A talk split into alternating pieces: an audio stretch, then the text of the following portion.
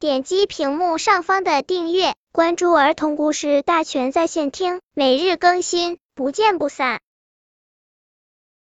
本片故事的名字是《雪花蜜》。小蜜蜂每天都在五颜六色的花朵上采集花蜜，小松鼠和小麻雀不管是在玩耍的时候，还是在休息的时候，总能看见小蜜蜂忙忙碌碌的身影。做这件有意义的事情，小蜜蜂需要采集一百种花蜜。它采了桃花蜜、梨花蜜、杏花蜜、桂花蜜，已经采遍了花园里所有的花朵，凑齐了九十九种花蜜。还剩最后一种花蜜，该去哪里采呢？小蜜蜂想来想去，最后想到了冬天里的雪花蜜。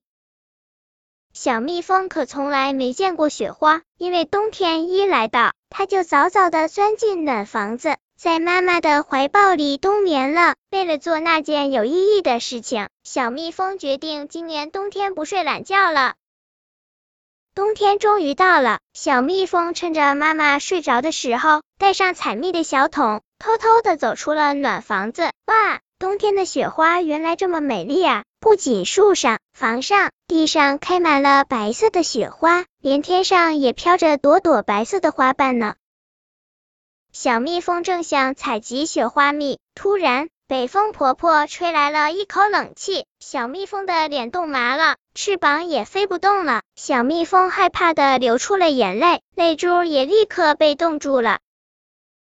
小松鼠和小麻雀听到了哭声，赶了过来，他们急忙把小蜜蜂送回了蜜蜂妈妈的身边。